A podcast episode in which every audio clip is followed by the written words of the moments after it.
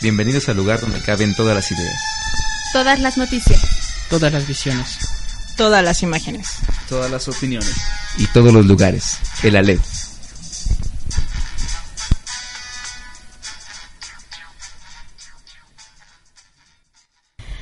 Buenas tardes, Alefnautas. Bienvenidos a una emisión más de su programa favorito de la Alef por Comunica Radio. Una, una disculpa por las fallas técnicas, creo que ya escucharon bastante. Pero en fin, eh, le doy la bienvenida a mis compañeros. Héctor, ¿cómo estás? Un gusto, bienvenidos. Y bueno, acá está Carlos también. Saludos desde cabina con errores de producción, pero riéndonos un poco. ok, y Sonia. Muchas gracias por estar una vez más aquí con nosotros y disculpen los problemas técnicos que estamos teniendo. Así es. Y bueno, pues una servidora Selene, eh, los contactos ya lo saben. Sonia, ¿me podrías hacer favor de recordarles los, los contactos? Sí, claro. Recuerden que pueden encontrarnos en Facebook como arroba el Alef Radio y también en Twitter igual como el Alef Radio. Y nuestro correo electrónico el gmail.com Ok, bueno, pues para el programa de esta tarde tenemos el tema de las telenovelas en América Latina, va a estar muy interesante. Quédense con nosotros y pues bueno, vamos a arrancar con esto, ¿cómo ven chicos? Empezamos con Dicen por ahí. Dicen por ahí, fragmentos literarios para estimular la imaginación. Bueno, para Dicen por ahí tenemos frases de Ernesto Sábato, argentino, eh, que nació en el año 1911 en Rojas, Buenos Aires, y empezamos con la que dice así. Lo admirable es que el hombre siga luchando y creando belleza en medio de un bárbaro y hostil mundo. La otra es, la vida es tan corta y el oficio de vivir tan difícil que cuando uno empieza a aprenderlo ya hay que morirse. No hay ningún hombre absolutamente libre es esclavo de la riqueza o de la fortuna o de las leyes, o el pueblo le impide obrar con arreglo a su exclusiva voluntad. Lamentablemente, en estos tiempos en que se ha perdido el valor de la palabra, también el arte se ha prostituido y la escritura se ha reducido a un acto similar al de imprimir papel moneda. Y la última es, yo creo que la verdad es perfecta para las matemáticas, la química, la filosofía, pero no para la vida. En la vida la ilusión, la imaginación, el deseo, la esperanza cuentan más. Bueno, pues sigamos con la trivia. Héctor, ¿qué nos tienes para esta tarde? Tri. Tri. A. Trivia. Contesta y gana. En esta ocasión tenemos un ejemplar del libro La vida del espectador, una mirada incomplaciente a la televisión de Víctor Roura, una cortesía de la Facultad de Ciencias Políticas y Sociales de la UNAM para la primera persona que conteste correctamente el nombre de la telenovela que protagonizó Verónica Castro y que en 1992 se estrenó, o mejor dicho, se transmitió en Rusia. El ganador deberá recoger el premio en la Facultad de Ciencias Políticas y Sociales de la UNAM de lunes a viernes en un horario de 10 de la mañana a 7 de la noche. Y pasamos ahora a De Cultos y Paranderos. de cultos y parranderos.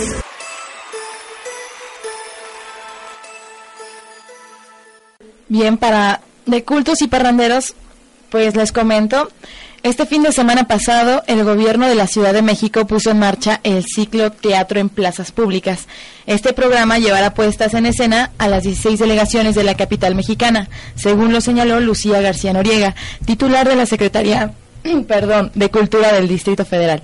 El objetivo es llevar arte escénico a las zonas donde la gente carece de este. La idea es proyectar montajes de teatro de alta calidad a través de 17 pantallas gigantes. Estas se han instalado en las plazas públicas de las delegaciones. Las proyecciones para este 9 de marzo serán Niños de Octubre y Con todo y mi hipotálamo.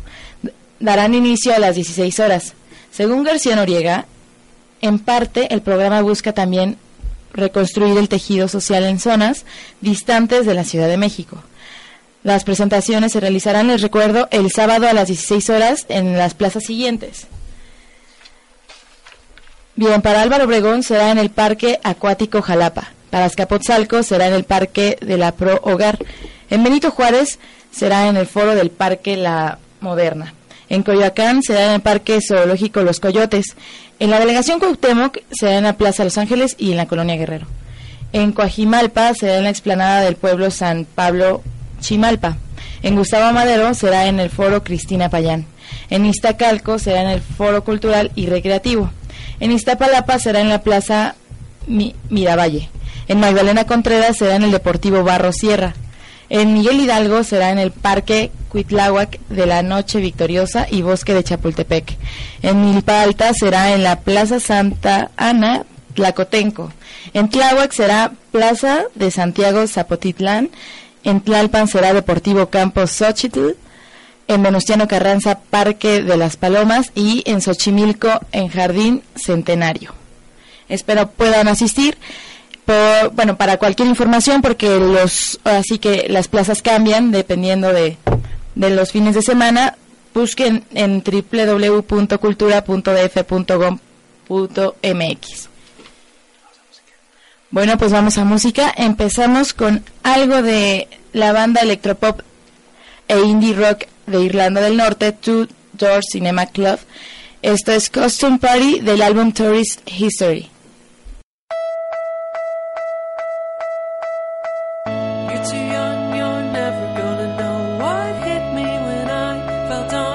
Silence. No one thinks what I'm doing is the right way forward. You'll see it's not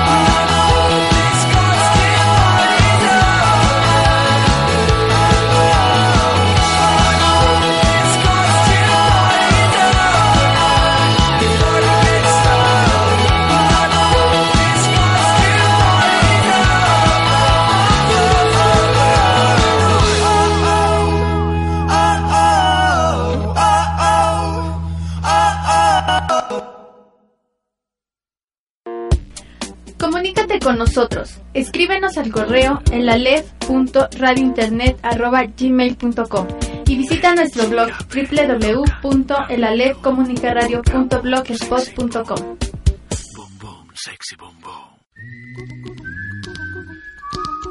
En un día como hoy, efemérides de acontecimientos importantes en la historia mundial.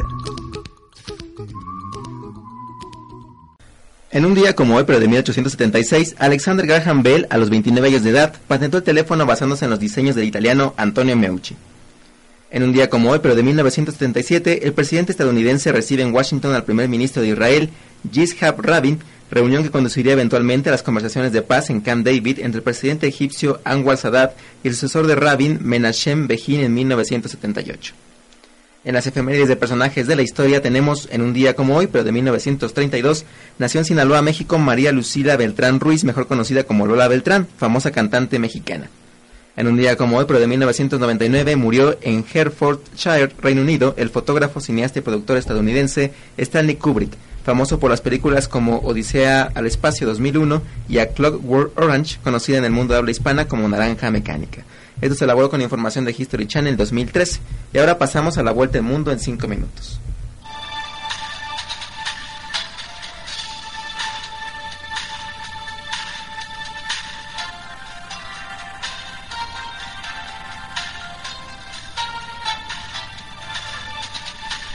La vuelta al mundo en 5 minutos. ¿Qué sucedió en América Latina y el Caribe? La muerte de Hugo Chávez. Hugo Chávez Frías, quien desde enero de este año cumplió 14 años en la presidencia de Venezuela, falleció el pasado 5 de marzo tras batallar por casi dos años contra un cáncer en la zona pélvica de su cuerpo. Al menos 22 jefes de Estado y de Gobierno asistirán este viernes al funeral del ahora expresidente en la Academia Militar de Caracas. El canciller explicó que en total asistirán 54 delegaciones internacionales de alto nivel, que ya empezaron a llegar y 22 de las cuales serán encabezadas por los jefes de Estado y de Gobierno. Yago anticipó que en el transcurso de este jueves se darán detalles de la ceremonia de funeral y del sitio final donde descansarán los restos mortales de Chávez. Los presidentes Cristina Kirchner de Argentina, José Mujica de Uruguay y Evo Morales de Bolivia fueron los primeros en llegar a Venezuela el miércoles y acudieron al Salón de Honor de la Academia, a donde fueron llevados los restos mortales de Chávez desde el sitio en que falleció el hospital militar. En las próximas horas se espera además a la presidenta brasileña Dilma Rousseff, a ira- iraní Mahmoud Ahmadinejad, al bielorruso Alexander Lukashenko, al chileno Sebastián Piñera y al heredero de la corona española, el príncipe Felipe de Borbón, entre otros. Este jueves, miles de venezolanos hacían largas colas para despedirse de Chávez en la capilla ardiente, por lo cual Yagua pidió paciencia y disciplina para mantener el orden público. El responsable explicó que el alto mando político ha hecho un gran esfuerzo para atender una situación que nunca quiso prever. Nunca quisimos estar preparados para esto en el equipo político jamás quisimos. Creíamos que eso le restaba energía al combate por la vida del, manda- del mandatario, expresó. El fallecimiento de Chávez ha generado la solidaridad de decenas de países del mundo y en 16 de ellos se declaró el duelo nacional para conmemorar su memoria, según Yagua.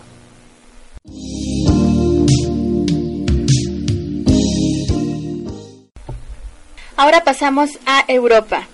Berlusconi es condenado a un año de cárcel. Eh, en el primero de sus tres duelos previstos con la justicia, el anterior primer ministro italiano ha resultado condenado este jueves a un año de prisión por publicar a finales de 2005 escuchas de procedencia ilícita en Il Giornale, el periódico propiedad de su hermano Paolo, también condenado a dos años y tres meses de cárcel. La finalidad de la publicación era perjudicar a Piero Fascino, por aquel entonces secretario del Partido Demócrata de Izquierdas y en la actualidad alcalde de Turín. No hace falta decir que, nada más de producirse, Berlusconi atribuyó la condena a la persecución intolerable que según él sufre por parte de los jueces de Italia en general y de los de Milán en particular.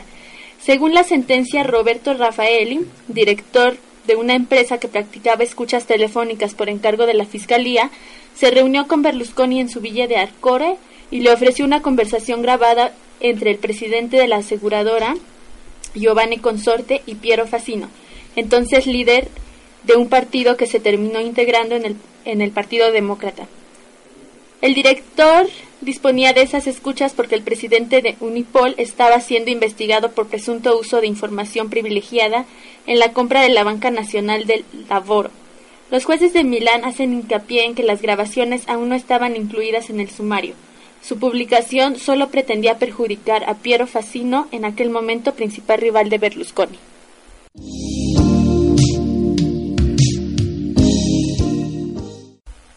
Terminamos la vuelta por África. Kenia denuncia manipulación de resultados en elecciones. El recuento de votos en las elecciones presidenciales de Kenia fue manipulado, dijo Kalonzo Musyoka, el compañero de fórmula del primer ministro Raila Odinga. Tenemos evidencia de que los resultados que hemos recibido fueron manipulados, dijo. Musyoka dijo que el conteo de los votos debe ser retenido, pero agregó que sus comentarios no son un llamado a la protesta. Los resultados mostraban a Odinga en aparente desventaja frente a su rival Uhuru Kenyatta. Se han producido graves retrasos en el recuento de los comicios ya que el sistema electrónico de votación se dañó. El conteo se tuvo que reanudar a mano.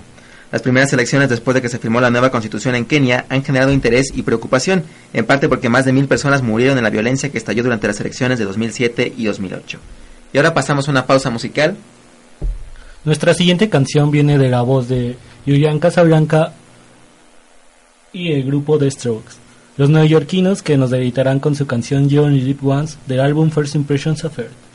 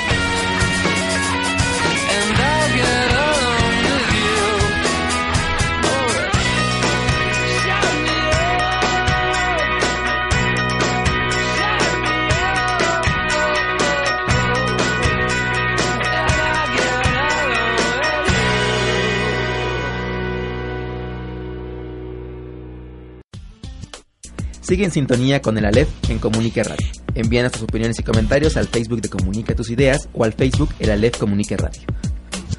No te despegues de Comunica Radio, seguimos en el Aleph. En la torre. De Babel. Nuestro tema de hoy, la telenovela en América Latina y el Caribe. Para ello, una pequeña introducción. Las telenovelas son programas de televisión de gran éxito en América Latina y el Caribe, las cuales tienen su origen en las radionovelas.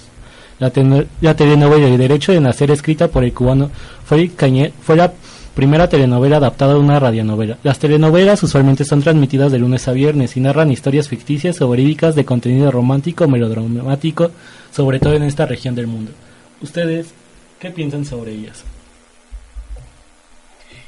Yo creo que eh, la- el papel que ha tenido la telenovela en América Latina ha sido muy importante porque en algunos casos cuentan historias eh, de la vida diaria, pero también es una forma en la que la gente común puede salirse un poco de su realidad y vivir a través de los personajes o pensar qué es lo que los personajes podrían hacer, eh, etcétera.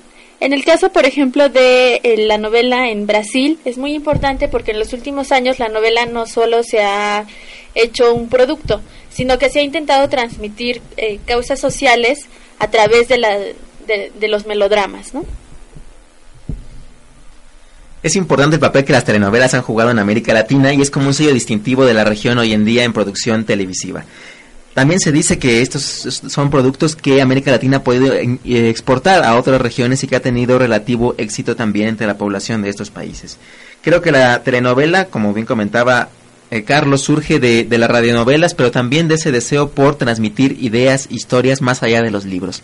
América Latina, a diferencia de otros países europeos donde la mayoría de la población era letrada, tenía problemas de analfabetismo serios. Entonces la única forma, o al menos la forma viable, más fácil de transmitir las ideas, era a través de imágenes y a través de audio, que podía entender la gente aun si no supiera leer o escribir. De esa forma las radionovelas van consolidándose como un género favorito y con el tiempo desde luego la llegada de la televisión y la consumación de esta como un medio de comunicación efectivo y masivo en el continente eh, americano y en específico en, Sudam en Latinoamérica ha representado para la región un enorme mecanismo de difusión de ideas, de estilos de vida, de representar a las clases pobres de, de las regiones, pero también a las clases medias e incluso a las clases altas. Según un análisis, en América Latina la producción de las telenovelas son comparables al cine que se produce en Hollywood, ya que su importancia económica en países como México, Argentina, Colombia, Venezuela y Brasil representan un importante ingreso económico. Por ejemplo, en Televisa, casa televisora más grande de México, produjo aproximadamente 100 millones de dólares en 1997 y en el 2008 generó 400 millones de dólares. Si bien quieren dar un mensaje hacia la sociedad, no olvidemos que si no producen ese dinero, no seguirían con, eh, en una continuidad. Y también importante el aspecto económico, porque algunos países exportan como un producto de las telenovelas. Y eh, me refiero un poco más concreto al caso de Brasil, que actualmente exporta sus producciones a más de 120 países.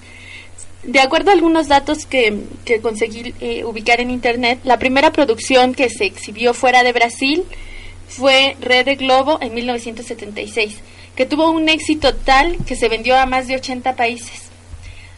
Eh, y fue, de hecho, considerada como la telenovela más exportada en toda la historia de Brasil. Entonces también es, es importante. Esta telenovela, como comentaba Carlos, definida como un programa de televisión que se transmite en episodios diarios, usualmente entre semana, de lunes a viernes, y consecutivos, que narran una historia eh, ficticia de alto contenido melodramático principalmente, ha tenido una evolución diferente en los distintos países de América Latina. Hay un artículo interesante que me gustaría compartirles de Marta Mariosole Raimondi, una antropóloga social de, de Francia, que comenta precisamente sobre el desarrollo de las telenovelas en diversos países de América Latina, influenciados por las famosas soap óperas estadounidenses que surgen patrocinadas por compañías de jabón, de ahí el término soap, jabón, las óperas del jabón. En México y en otros países de la región ha tenido diversos desarrollos. Por ejemplo, en Venezuela empezó a desarrollarse a mediados de los años 70 con guiones escritos por dramaturgos con un perfil más intelectual que, el, que melodramático en realidad o más de televisión. Eh, a la misma época se remonta el éxito nacional de telenovelas como Rafaela, La hija de Juana y La señora Cárdenas. Fialo, quien fue también el autor de la telenovela de fama mundial Cristal, fue una de las protagonistas en la telenovela venezolana.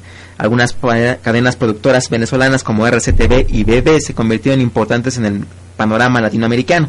En el caso mexicano, por ejemplo, que es un producto mediático de gran impacto y destacan telenovelas como El amor tiene cara de mujer de los años 70, Simplemente María también en el 70, Corazón salvaje, famosa en 1977, entre novelas que hoy en día se han convertido en temas internacionales, en éxitos a nivel internacional y que son de otro tipo de corte menos melodramático quizá o con otras connotaciones. El caso de Rebelde, Amor en Custodia, Barrera de Amor y Alborada. Y bueno, tenemos el caso de las últimas telenovelas que ha producido TV Azteca y Televisa, que son los mayores productores en el caso mexicano.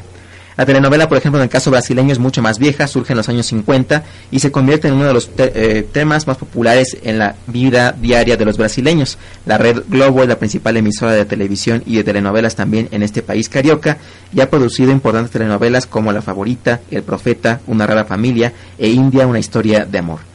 Las telenovelas, en el caso de Argentina, por ejemplo, han tenido que vivir por diversos episodios, entre ellos los años de la dictadura militar de 1976 a 1983, que limitaron un poco la participación en el mercado latinoamericano eh, de las telenovelas argentinas. Algunas casas productoras importantes son Polka, Telefe Internacional y Cris Morena Group.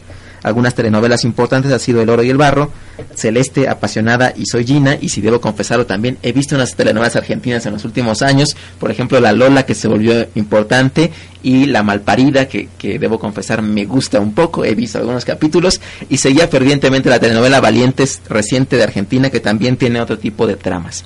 Pero ¿qué tipo de contenidos abordan las telenovelas? ¿Qué, ¿Cuáles son los temas centrales que, que podemos ver históricamente en este tipo de contenido televisivo?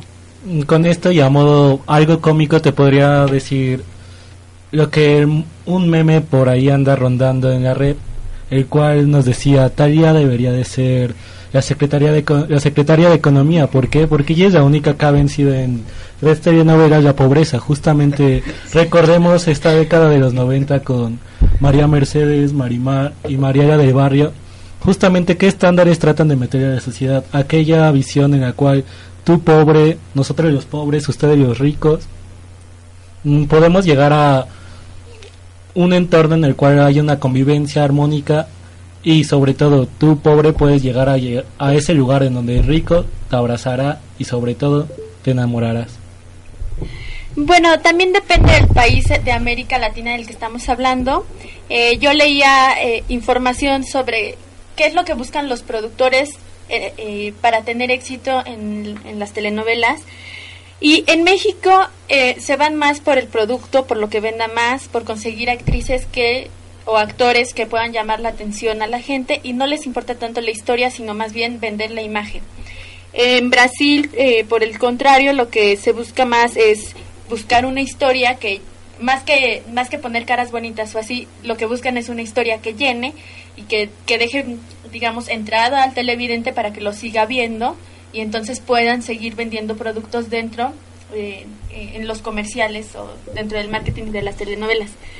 Eh, en Venezuela, por ejemplo, eh, se ha perdido el, eh, el, el público, ya no ve tantas telenovelas porque siempre es la misma historia. La chica pobre que quiere a un chico rico y, y esa es toda la trama, ¿no?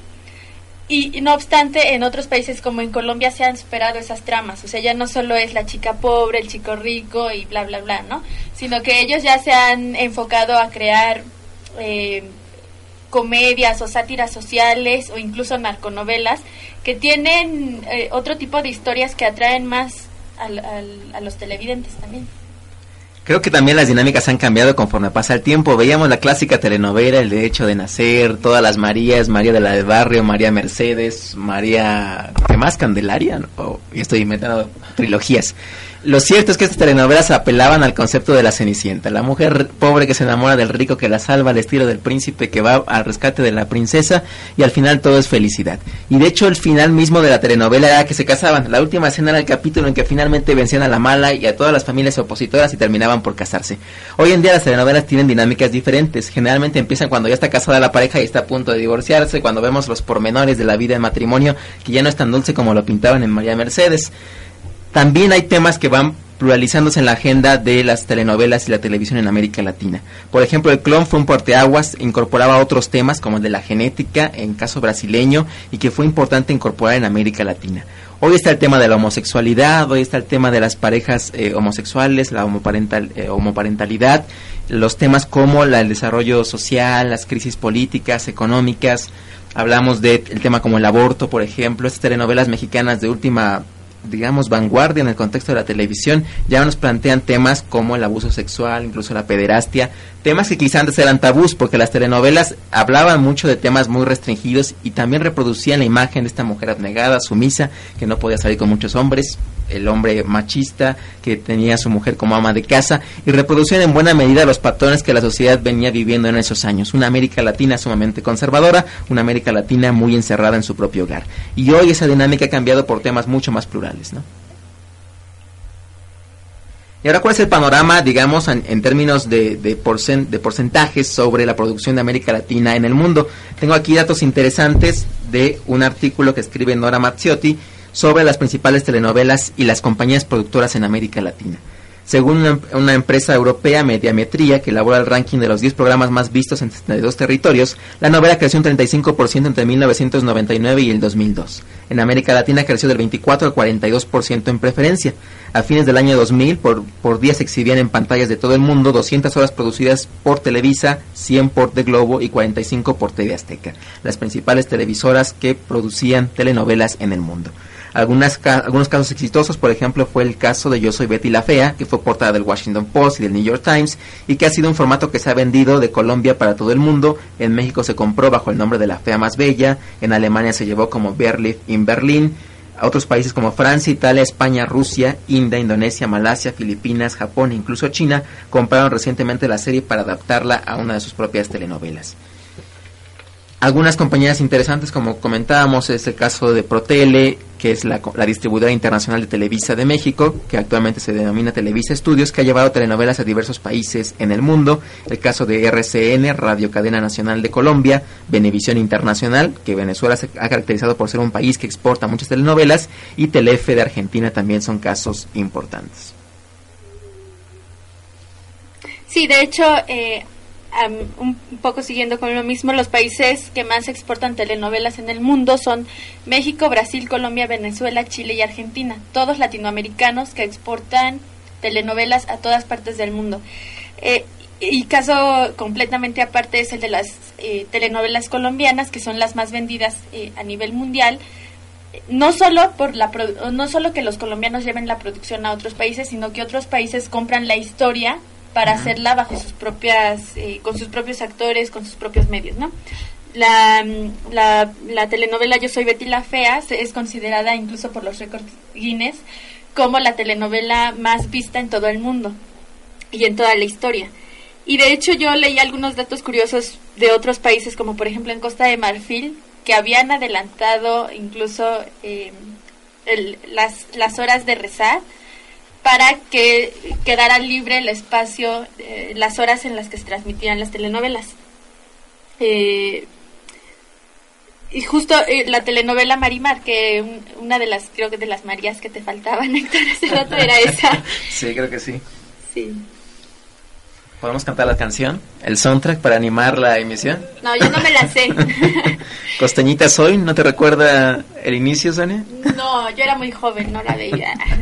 Pero también importante que eh, las telenovelas también hacen como que las en los otros países se interesen por los act- los actores o las actrices que que estaban saliendo en esas telenovelas y por ejemplo en Rusia en los años noventas se pensaba contratar a Verónica Castro solo por sus papeles, los, no sé qué, de qué telenovela era, pero solo por el papel que se había visto en esa telenovela en Rusia.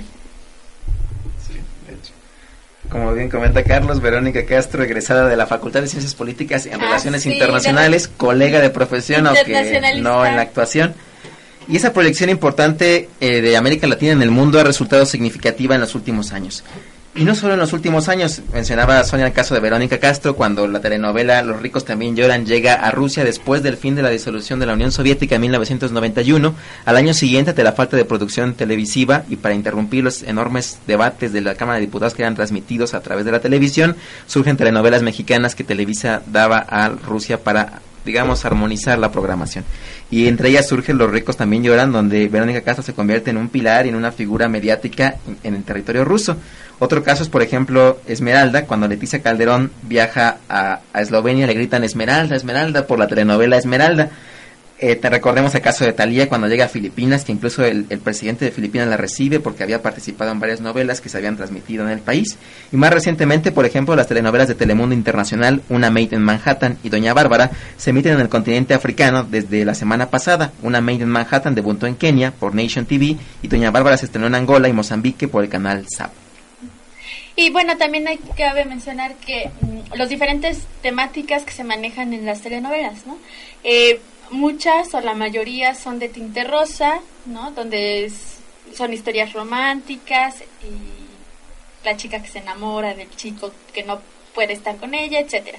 Pero también otras telenovelas han tenido eh, como tintes culturales o históricos. Yo recuerdo en México eh, hubo una que se llamó La Antorcha Encendida, que contaba más bien la historia de la independencia de México y gracias a, la exportación de esa telenovela en muchos países se conoció sobre el movimiento independentista aquí.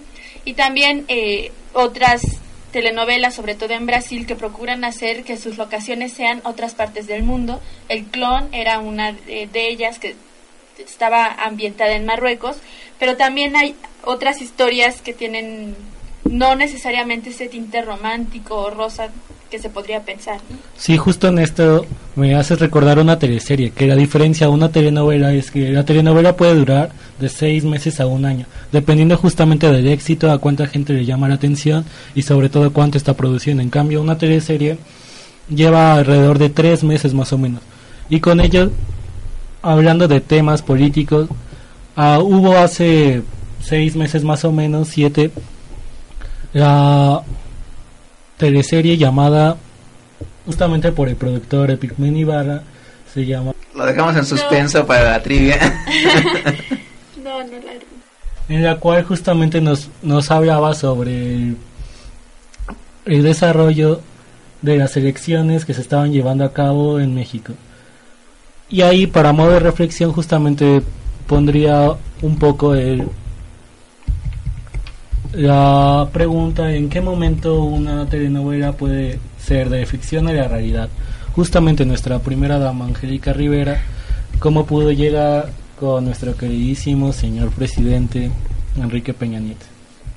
Somos un país de ficción en buena medida también nosotros, así que es explicable que la primera dama sea una actriz de telenovela y que el presidente luzca como galán protagónico de la próxima telenovela de Televisa en 2018, no se la pierdan, seguramente ahí estaremos viendo los protagónicos.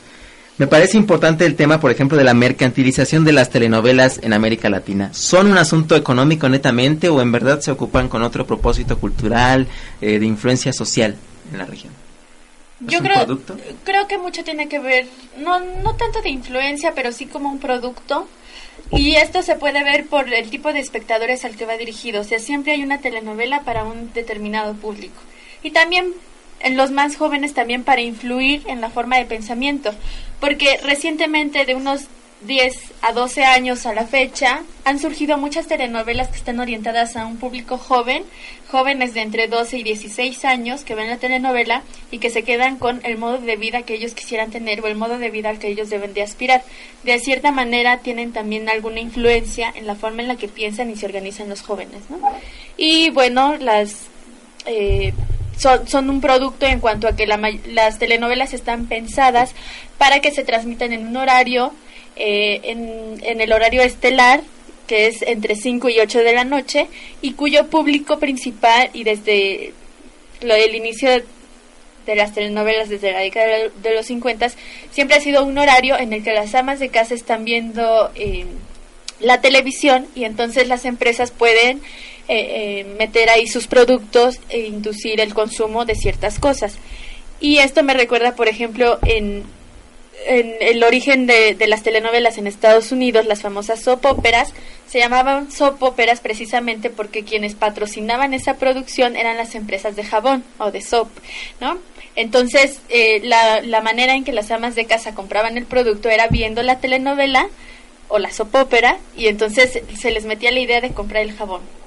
Y es lo mismo ahora, o sea, las amas de casa ven la televisión y solo algunos productos se anuncian en ese horario que son los que quieren, son los que patrocinan, digamos, eh, la, la telenovela.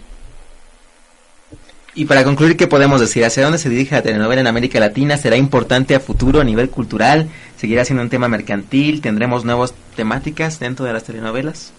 Yo creo que las, las, las temáticas van cambiando porque también las épocas van cambiando, ¿no? Antes eh, yo veía puras telenovelas así muy rosas y ahora hay telenovelas con un, un poco más social. A mí el caso colombiano me, me impresiona mucho porque tienen muchos temas importantes para la sociedad colombiana que al, al mismo tiempo van exportando.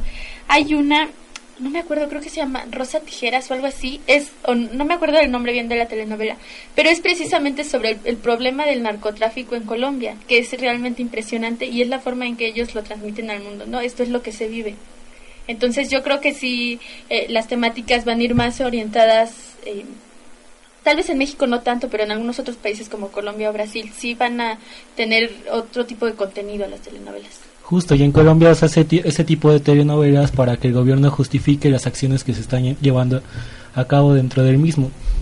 Ahora bien, los mensajes que se van a seguir llevando, yo creo que van a ir cambiando y también depende mucho del gobierno en turno en cada estado. Por aquí, realmente en México no sé qué puede pasar si se les da amplia cobertura a personas como Laura que ella estuvo justamente dos años bajo arraigo en un estudio para que pudiera seguir con su programa, pero estuvo en cuestiones de lavado de dinero y, en y pues investigada por la dictadura de, de aquel presidente que todos conocemos que japoneses empresarios pus- pusieron al mando. Pero bueno, para cerrar mi participación en este programa en la Torre de Babel, les quería recomendar justamente de la teleserie que les hablaba, se llama Infames, Epigmen Ibarra, que nos habla justamente sobre lo que podría haber pasado el año pasado en las elecciones de México. Y bueno, indudablemente la telenovela tiene un papel importante en América Latina, lo ha tenido siempre y lo tendrá en las últimas, en las próximas décadas, sin lugar a dudas. Es importante en términos económicos, como hemos visto, porque sirve para reflejar el poderío de ciertas empresas en la región, para también tener cierto soft power, un poder suave de proyección internacional y cultural de la región en otros países.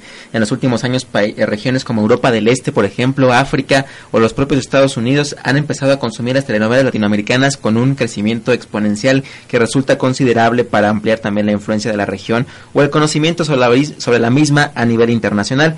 Leía, por ejemplo, el caso de Israel, donde la telenovela ha tenido tal éxito que el español se ha convertido después del inglés en la lengua más hablada entre los estudiantes que, que están viendo estas telenovelas. Incluso alguna vez recuerdo cuando Roberto Campas Ciprián, entonces diputado del PANAL, viajó a Israel en una comisión y decía que prácticamente cuando empezaba Rebelde se detenía la hostilidad Israel-Palestina. Desde luego que era una exageración brutal, pero refleja que al menos las telenovelas sí se transmiten en Israel. E incluso hay un programa para aprender español, una telenovela que se transmite por el canal Viva, que es una coproducción de el canal Viva y el Instituto Cervantes para aprender español en menos de 30 minutos. Estados Unidos se ha convertido en un mercado importante, sobre todo por el crecimiento de la comunidad latina e hispana al sur de los Estados Unidos, reflejando temas que a veces los mexicanos o otros países somos un poco más temerosos de reflejar. En el caso de La Reina del Sur, por ejemplo, que llegó en Estados Unidos y que refleja el problema del narcotráfico y que desde luego golpea fuertemente a la sociedad estadounidense y mexicana. Así como fueron referentes desde la década de los 50 hasta la actualidad, sin lugar a dudas la telenovela se convertirá en un referente en las próximas décadas. Y ahora pasamos a una pausa musical. Sí, vamos a escuchar. eh, tenemos a la agrupación de rock indie sueco Peter Bjorn and John y la canción se llama Young Folks.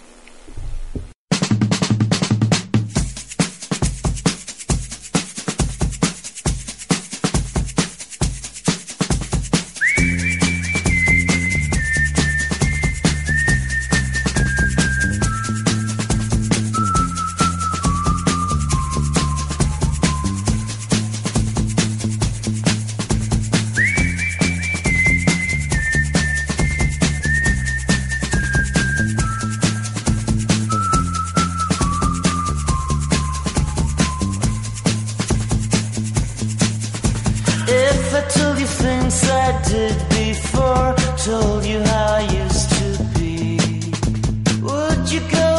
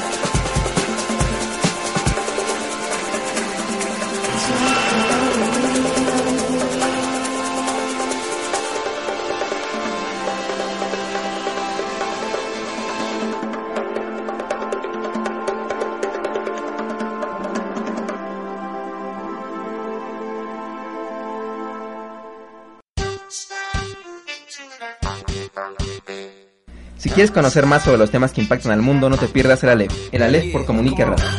www.políticas.unam.mx diagonal carreras diagonal cc diagonal comunica radio o bien www.comunicaradio.com.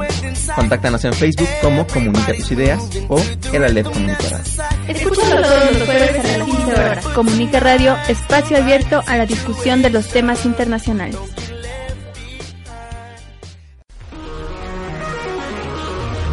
iWorld, el impacto de la tecnología en el mundo. ¿Qué tenemos esta semana en iWorld? Investigación para evitar basura espacial. La Gaceta del UNAM, a través de Cristóbal López, nos relata el estudio del espacio es motor para el desarrollo e innovaciones en distintos campos. Debido a la tecnología satelital, se cuenta con el sistema de posicionamiento global GPS, por sus siglas en inglés, telecomunicaciones, pronóstico del tiempo y navegación aérea. Con estos propósitos se desarrollan satélites lanzados a distintas órbitas. En las bajas, a menos de mil kilómetros de la superficie, circulan artefactos para investigación científica, pequeños y de bajo costo. En las medias, hasta 30.000 kilómetros, navegan los dispositivos de posicionamiento y en la órbita geoestacionaria a 35.000 kilómetros se ubican los de telecomunicaciones, que proporcionan servicio de Internet, televisión satelital y telefonía móvil. Actualmente se analizan las regulaciones internacionales relacionadas con el lanzamiento de misiones al espacio para reducir la generación de basura que orbita el planeta. En este contexto, científicos del Centro de Alta Tecnología, CAP, de la Facultad de Ingeniería Campus Juriquilla Querétaro, en conjunto con los de otras instituciones mexicanas, desarrollan investigaciones orientadas a planear las misiones del futuro con un enfoque de sustentabilidad. Los trabajos tratan la detección de partículas espaciales, modelos matemáticos de generación de desechos, su medición y planes de protección. El objetivo es integrar los esfuerzos de la red universitaria del espacio de esta casa de estudios y de las redes temáticas de ciencia y tecnología espacial y la red temática del medio ambiente sustentable, apoyadas por el Consejo Nacional de Ciencia y Tecnología, informó Saúl Santillán Gutiérrez, coordinador del CAT. Forman parte del equipo investigadores, estudiantes de posgrado y de las licenciaturas de Tecnología e Ingeniería. Posteriormente se incorporarán expertos de otras disciplinas.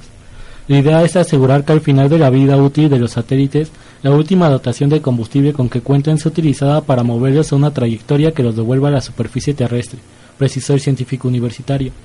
Hoy en día se preparan los avances de las investigaciones para ser presentados a la Agencia Espacial Mexicana, con el propósito de definir la postura del país respecto a este problema, aseveró. Desechos siderales. Se considera basura espacial a los satélites fuera de uso, fragmentos de cohetes empleados en lanzamientos a las órbitas más lejanas y residuos de combustible no quemado. 95% de los desechos que circundan al planeta fueron generados por las misiones espaciales, refirió. Además, de manera natural en el espacio hay partículas que se convierten en micrometeoritos. Al diseñar satélites es necesario integrar mecanismos de protección para minorar cualquier impacto, explicó. Las regulaciones respectivas tienen en cuenta la regla de los 25 años para la destrucción total de los artefactos después de caer a la atmósfera. Al respecto hay lagunas para deslindar responsabilidades en los impactos de los dispositivos obsoletos con los de emisiones más recientes, apuntó. En la actualidad, la Organización de las Naciones Unidas trabaja en una norma ISO para legislar el uso de la órbita Leo hasta mil kilómetros de la superficie terrestre, la más llena de residuos. Como país tenemos la responsabilidad de estudiar esta problemática y asumir una postura en el ámbito internacional, señaló. Santillán Gutiérrez dijo que el objetivo de las indagaciones es promover el mejor manejo sustentable para integrar en el protocolo de administración y planeación de las misiones espaciales nacionales e insertar a México como un agente positivo en la reducción de este tipo de basura. Los trabajos constituyen un punto de partida para el desarrollo de la ciencia y la tecnología espacial en el país y permitirá sumar esfuerzos multidisciplinarios y formar recursos especializados, concluyó. Pásale, güerita, ¿qué le damos? De buche, nana y suadero. La canasta de. Datos interesantes en materia económica, política y social del mundo. Hablando un poco de las telenovelas, eh, vamos a hablar sobre algunas de las novelas mexicanas inolvidables de todos los tiempos. Para empezar, eh, en 1958 se empezó a transmitir Senda Prohibida, la primera telenovela mexicana. Este, que era un proyecto ex- experimental inspirado por un exitoso radio- radioteatro, iba a convertirse en el programa televisivo latino por excelencia, ya que conquistó a fanáticos de todo el mundo. Eh, en 1971, Muchacha Italiana viene a casarse. Fue la primera tele- telenovela mexicana que alcanzaría la, la fama en todo el continente. Tanta fue la popularidad de la saga de la inmigrante napolitana, quien con chantajes consigue empleo en la casa de unos estrafalarios y misteriosos millonarios, que por primera vez se dio el fenómeno de tener que alargar la teleserie. La historia combinaba los elementos necesarios para hacer un éxito. Un romance entre amor y odio, una respetable familia que ocultaba siniestros secretos, una mansión lúgubre llena de pasadizos escondidos, etcétera. Esta, eh, gracias a esos elementos, fue una de las eh, telenovelas más vistas, telenovela mexicana más vista. A finales de los años 70, eh, se inventó en Chile una de las em, un- uno de los personajes más eh, representativos de las telenovelas en América Latina. Y en 1980 eh, Televisa copió ese personaje para crear una de las telenovelas más famosas que fue La Colorina, que eh, igual que su personaje en Chile, eh, cuenta la historia de una rumbera, una cabaretera, una mujer de la vida alegre pues, que se embarazó de un millonario y accedió a venderle a su hijo. Este tema entonces causó escándalo y sensación.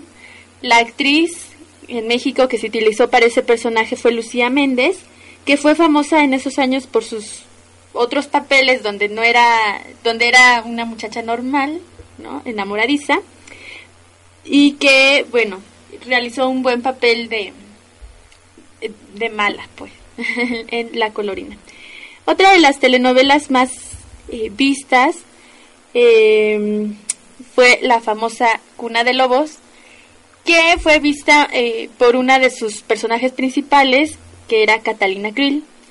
Se hizo famosa en el mundo con gracias a ese personaje que detrás de su parche eh, ocultaba un ojo sano y un cerebro archicriminal. Entonces el personaje también súper reconocido en, en todo el mundo. Eh, para los jóvenes, la primera telenovela, digamos, juvenil, inspirada en adolescentes, es la famosa telenovela quinceañera, eh, que estaba protagonizada por Adela Noriega y Thalía. Fue una historia que hizo época, combinó lo rosa para siempre asociado con los vestidos eh, de las quinceañeras, Eh, también utilizó algunas otras temáticas como la drogadicción, la violación, los embarazos no deseados. Y esto fue lo que le, le dio el, el carácter de una telenovela importante, sobre todo en el ámbito juvenil. Otro tipo de telenovelas mexicanas que también han tenido éxito han sido las infantiles. La primera de ellas eh, fue un clásico, Carrusel, que estaba basado en otra historia y que narraba la vida de una maestra de primaria y de sus niños, de, su- de sus clases. En los 90, la trilogía de las Marías, que ya comentaba Héctor, también fue como de las telenovelas que más se vendieron a nivel, eh, bueno, que México más exportó. Aunque las tres estaban basadas en éxitos anteriores, fue la presencia de Thalía las que les dio nuevas versiones y las que le dio el impulso que se necesitaban. Em, Ma- María Mercedes del 92, Marimar del 94 y María la del Barrio fueron eh, como la, lo que llevó al estrellato a Thalía. Eh, la mentira eh, es otra producción que tuvo un récord de éxitos, ya que tanto el formato del libro como en el filme la telenovela causó impacto. Contaba la historia de una chica cuya, cuya culpa era tener un nombre que comenzaba con V, que era Verónica, y una prima con alma de víbora. En el 98 la mentira volvió a la pantalla chica, eh, interpretada por otros actores, pero ya no tuvo el mismo éxito que anteriormente. Y finalmente podríamos hablar de una telenovela que salió en 1993, eh, que se considera una de las telenovelas más románticas de todos los tiempos. Eh, la telenovela se llamaba Corazón Salvaje y narraba la, la atracción de una novicia por el amante de su hermana, que era un pirata contrabandista apodado Juan del Diablo. Y bueno, eh, con estas historias telenovelescas damos fin a la emisión del día de hoy. Esperamos que les haya gustado la temática. Se despide Sonia de Siga Héctor Herrera. Carlos Ortega. Y esperamos escucharlos la próxima semana. Ya esperemos sin problemas técnicos. Hasta entonces. El Aleph es una coproducción de Comunica Radio, perteneciente a la Facultad de Ciencias Políticas y Sociales de la UNAM, y de Frecuencia UAM, Dirección de Comunicación Social de la Universidad Autónoma Metropolitana.